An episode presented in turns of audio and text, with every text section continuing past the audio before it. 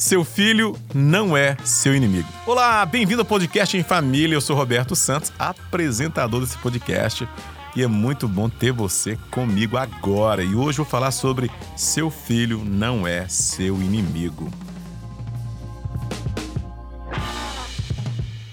Pois é, aqui eu quero apresentar para você que me escuta aí oito maneiras pelas quais você precisa, precisa, no nome de Cristo Jesus, lutar e não contra seu filho, é óbvio, percebe? Você tem que lutar contra algumas coisas, mas não contra sua filha ou seu filho, porque seu filho não é seu inimigo, ok? Momentos difíceis todos nós passamos em família, na nossa casa, e o podcast tem essa finalidade de dar suporte, transportar valores na sua família, na sua vida, para que você possa lidar com os conflitos aí no nome de Cristo Jesus. Quando os dias de paternidade se tornam longos e deixam ah, aquela marca do cansaço em nós, e quando o que você realmente quer fazer é trancar seu filho em um quarto e jogar a chave fora, é bom lembrar disso: seu filho não é seu inimigo. A despeito da idade desse filho, ele não é seu inimigo. Nosso objetivo para os nossos filhos não é criar super crianças, nem despojá-los de todas as suas peculiaridades e características que compõem a sua personalidade. Nossa luta é para ajudá-los a crescer em direção à semelhança de Cristo na melhor versão deles que possam ser. Com isso em mente, aqui estão agora oito maneiras pelas quais podemos lutar por e não contra nossos filhos em seus momentos difíceis. Primeira, olha só, preste atenção nessa dica para você. Diga a Deus que Ele pode contar com você. É isso mesmo, é isso mesmo.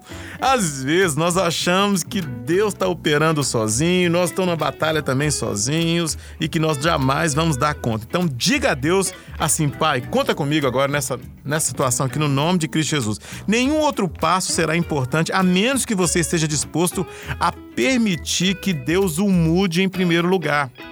Você jamais conseguirá mudar seus meninos, sua mulher, seu marido, nem, o presidente nem se fala. A menos que você queira mudar primeiramente. Você não muda ninguém. Você precisa entender que só você pode experimentar mudança no nome de Cristo Jesus. Olha, você precisa, no nome de Cristo Jesus, entender que você tem que se entregar a Deus e que Deus pode contar com você para que ambos possam visualizar as mudanças nos seus filhos no nome de Cristo Jesus. Eu sou pai e não posso vencer se não permitir que Deus me mude e que Deus ministre, ministre a mudança no meu filho no nome de Cristo Jesus. Então diga, Deus, conte comigo, me mude primeiramente e olha, altere aqui a minha história, a minha vida, para que eu experimente mudança na vida dos meus filhos no nome de Cristo Jesus. 2. Adquira o hábito de orar pelos seus filhos. Pai, mãe, não pare de orar. Não cesse de orar diariamente pelos seus filhos. Cada um de nós deseja saber o que Deus deseja que façamos para que possamos apenas fazer e terminar. Às vezes me sinto frustrado porque não parece que Deus não está me dando nenhuma direção clara quando meu coração está aflito para agir, desejoso de operar. Então busque a Deus. Clame pelo Senhor, busque pela direção de Deus, ore pelos seus filhos diariamente e peça a direção para que você possa, no nome de Cristo Jesus, atuar segundo a vontade de Deus para a glória de Cristo Jesus. Isso é fundamental. Terceira dica para você: aproveite o poder de um tempo para refazer a esperança ou a energia. Olha, às vezes nossos filhos nos cansam, nos sugam toda a energia, especialmente das mães. E às vezes as mães, porque mãe boa é mãe devotada. E para gerar filho saudável tem que ser uma mãe devotada. Mas às vezes as mães se doam demais e acabam negligenciando até o cônjuge. Olha, minha irmã, se você está deslocando toda a atenção para seu filho, fique atenta. Não deixe o marido achar que você está tendo um caso de amor com o filho dele. Isso vai gerar problema no seu casamento. Mas essa dica é fundamental. Aproveite o poder de um tempo para refazer a esperança e a energia. Às vezes um tempo só seu, uns minutos durante o dia, talvez um tempo onde você se recolhe por um momento para você ali falar assim: Deus, me renova agora, ministra o meu coração, gere paz na minha alma para que eu possa continuar lutando aqui no nome de Cristo Jesus. Outra dica para você: prepare-se com antecedência. Olha, isso é fundamental. Vou dar a dica para você agora explicando-a. Assim como tenho meus próprios gatilhos, certas coisas tendem a agitar meus filhos. Por exemplo, Quando eu tinha que pedir meus filhos para desligarem o videogame, sabe o que eu fazia? 20 minutos antes. Olha, daqui 20 minutos vocês terão que desligar o videogame. Aí dava 10 minutos, daqui 10 minutos vocês terão que desligar o videogame. Aí chegava no 5, vocês têm 5 minutos, daqui 5 minutos, videogame desligado. E aí, às vezes eu falava 4, 3, 2, 1. E até que finalmente, pessoal, vamos lá? Desliguem agora o videogame, porque nós temos outras coisas para fazermos. Isso não irritava meus meninos. Isso não os deixava chateado. Porque imagine só, seu filho está vendo TV, está na internet, usando o Instagram ou então jogando videogame, você chega lá na hora, na lata, e fala assim: olha, desliguem agora. Você vai comprar uma briga, uma briga. Eles podem até desligar ali, mas vão levar o equipamento para o quarto, debaixo da coberta, no banheiro, no chuveiro e vão ligar novamente, não é verdade?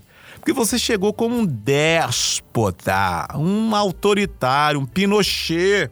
Então, prepare-se com antecedência para que não haja desgaste entre você e seus inimigos. Especialmente se você tem um adolescente que tem o seu temperamento. Já percebeu? Pois é, gente partículas de cargas iguais se repelem. Se você está tendo um atrito com seu filho e você é pai, saiba que é natural. Se você que é mãe está tendo um atrito com sua filha, saiba que é natural. Especialmente se essa pessoa tem o seu temperamento. Então, prepare-se com antecedência. Mais uma dica para você: seja mais forte. Opa, em que sentido? Emocionalmente, é claro, né? Não estou falando físico, você já é mas você precisa ser emocionalmente mais forte. Às vezes nossos filhos liberam, falam coisas, liberam palavras, falam coisas, têm atitudes que tendem a nos ferir, nos machucar, nos desestabilizar, nos estremecer e às vezes choramos copiosamente e eles se empoderam e eles crescem e nós nos tornamos anões. Seja forte, minha irmã. Seja forte, meu irmão, no nome de Cristo Jesus. Olha, quando eles são pequenos, você pode pegá-los e carregá-los de um lado para o outro, até que eles crescem e você já não pode mais fazer isso, não é verdade? Mas você precisa continuar sendo aquela pessoa que tem as suas tem emoções fortes para que você não se abata diante da resistência deles no nome de Cristo Jesus. Mais uma dica para você: ame com mais força. O que, que, é isso? Há muitas coisas incríveis sobre nossos filhos, coisas que sei que Deus tem usado e usará para a glória e propósito em suas vidas. Mas, por enquanto, é bem provável que eles sejam apenas crianças cruéis, às vezes desobedientes, às vezes não refinados e muitas vezes te deixam louca ou louco.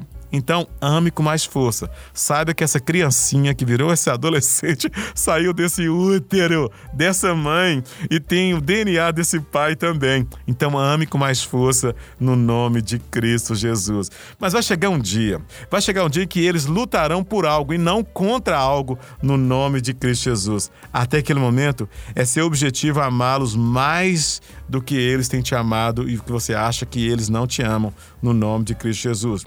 Mais uma dica para você: seja um aluno de seu filho. Como? Olha, nossos filhos têm muito a nos ensinar, sério, muito mesmo. Se você for uma pessoa humilde, você vai aprender com seu filho, com sua filha, talvez até mesmo se vestir. Às vezes eu me pego assim, meio que des destoado. E meus filhos me dão, dão cada dica. É sério, cara. Olha, eles fizeram a campanha em casa agora pra eu cortar o cabelo. Ficou até melhor, não ficou? Dizem, né? Mas. Às vezes, até na hora da vestimenta, eles me dão assim um suporte. Mas não só vestimento. Meus filhos já são adultos, graças a Deus. Me ajuda até nas redes sociais, né? Mas talvez você aí que tem um filho adolescente ou uma criança ainda, um junior, temperamental, eu quero sugerir que você se torne um aluno do seu filho. Não é filho do seu filho, mas um aluno, alguém que aprenda com aquele que ele está ensinando. Gente, não existe coisa melhor. Pois é, então aprenda com seu filho também, conheça mais seu filho, o que é que ele gosta, o que é que ele não gosta, o que é que ele quer, como é que você pode falar, o que é que estimula, o que é que irrita. Outra dica para você: recuse-se a desistir. Essa é fatal. Você que tem um filho que é rebelde, você que tem um filho que tem feito coisas que te contraria, que te irrita, lembre-se, esse filho não é seu inimigo. Então não desista dessa criança, desse adolescente, desse junior. Continue amando essa pessoa, continue ministrando a alma dela, porque dias virão, dias virão que essa criança vai te guiar vai te transportar para um lado e para o outro e possivelmente vai te defender, conforme, conforme o Salmo 127 e 128 né, diz com muita clareza. e talvez até te sustentar na velhice. Que Deus te abençoe nessa sábia, gostosa missão e lembre-se: seu filho não é seu inimigo. Que Deus te abençoe e abençoe seus filhos no nome de Cristo Jesus. Participação ao vivo agora, gente. Vamos lá então. Pastor, o senhor falou questão da, de pedir opinião da roupa, né? E às vezes os pais acham que é implicância. Meu pai acha que é implicância. Pai, xadrez com listrado não dá. Meia no meio da canela não dá.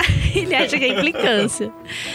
E eu vejo, é, muitas vezes, eu vejo assim na, na, questão da, da mãe com a menina, né? Da, da mãe querer ser muito igual à filha querer ser muito mesmo nível de juventude, estilo, assim. Eu fico olhando assim, meio sei lá, não sei se é tão saudável. E outra questão é, existe muita comparação também, né, pastor? Acho que o que pode criar é, mais atrito é o, a mãe ou o pai ficar se comparando e sentir que ele tem mais a atenção, por exemplo, do cônjuge, né? E ficar naquela inveja, uma inveja do próprio filho, enfim. Como é que os pais, como é que os filhos podem lidar com essa questão da comparação? Bom, gente, é, cada um recebe um amor que precisa. E o amor é um amor diferente, deveria ser, né? Ah, e esse amor às vezes se manifesta em atenção, que é a mesma coisa. A atenção que é dada para um é dada para outro, e às vezes a gente confunde tudo isso aí. Nós não podemos deixar o tanque dos nossos filhos vazios, em hipótese alguma, nem do nosso cônjuge.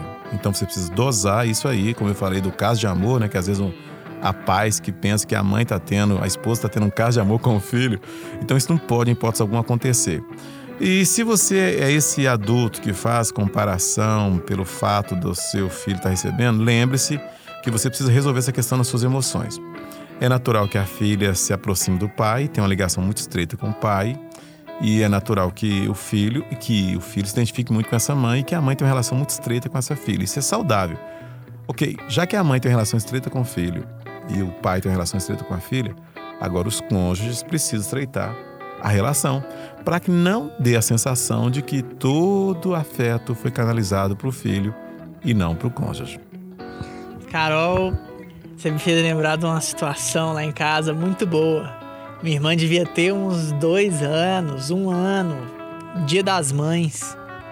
Aí a gente ia sair para um almoço de família. Aí minha mãe queria que minha irmã colocasse um sapato vermelho. Aí minha irmã encolhia os dedos do pé pro sapato não entrar.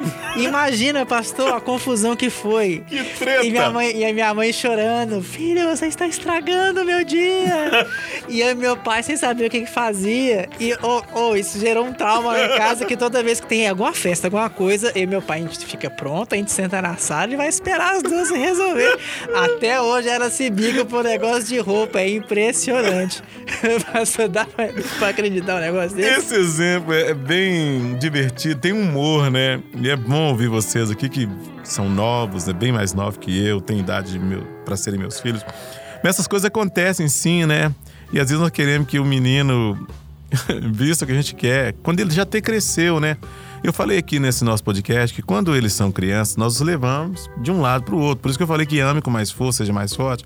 E vai chegar um momento que os nossos meninos terão que fazer escolhas próprias deles, né?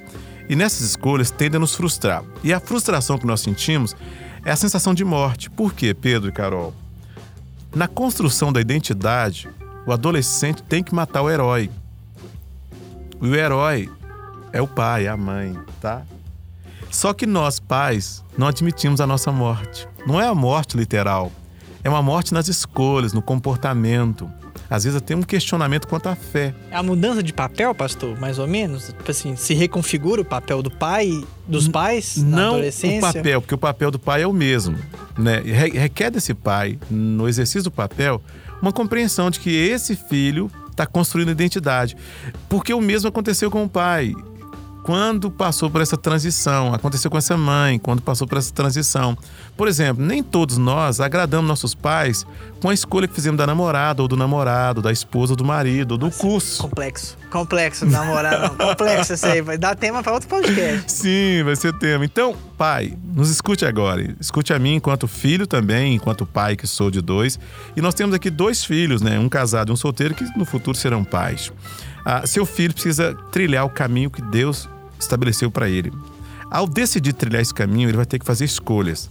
ao fazer escolhas, como no curso que nós falamos em um dos podcasts aí passado, é, é possível que você se frustre, se frustre diante dessa escolha dos seus filhos, ok? Mas lembre-se que eles têm que construir a identidade deles. Na construção, você tem que morrer. Não a morte literal, mas a morte figurada. E aí ela vai ter que fazer escolha quanto à roupa, quanto à crença, quanto aos valores. É sério. E às vezes põe em xeque tudo, até a fé. Bom, vamos ficando por aqui então e até o nosso próximo encontro, se Deus quiser. No nome de Jesus. Esse podcast é uma realização da Oitava Igreja Presbiteriana de Belo Horizonte, sob a coordenação de Wellington Rodrigues, produção de Ana Carolina Vitorino, apresentação Roberto Santos, edição e finalização Pedro Henriques.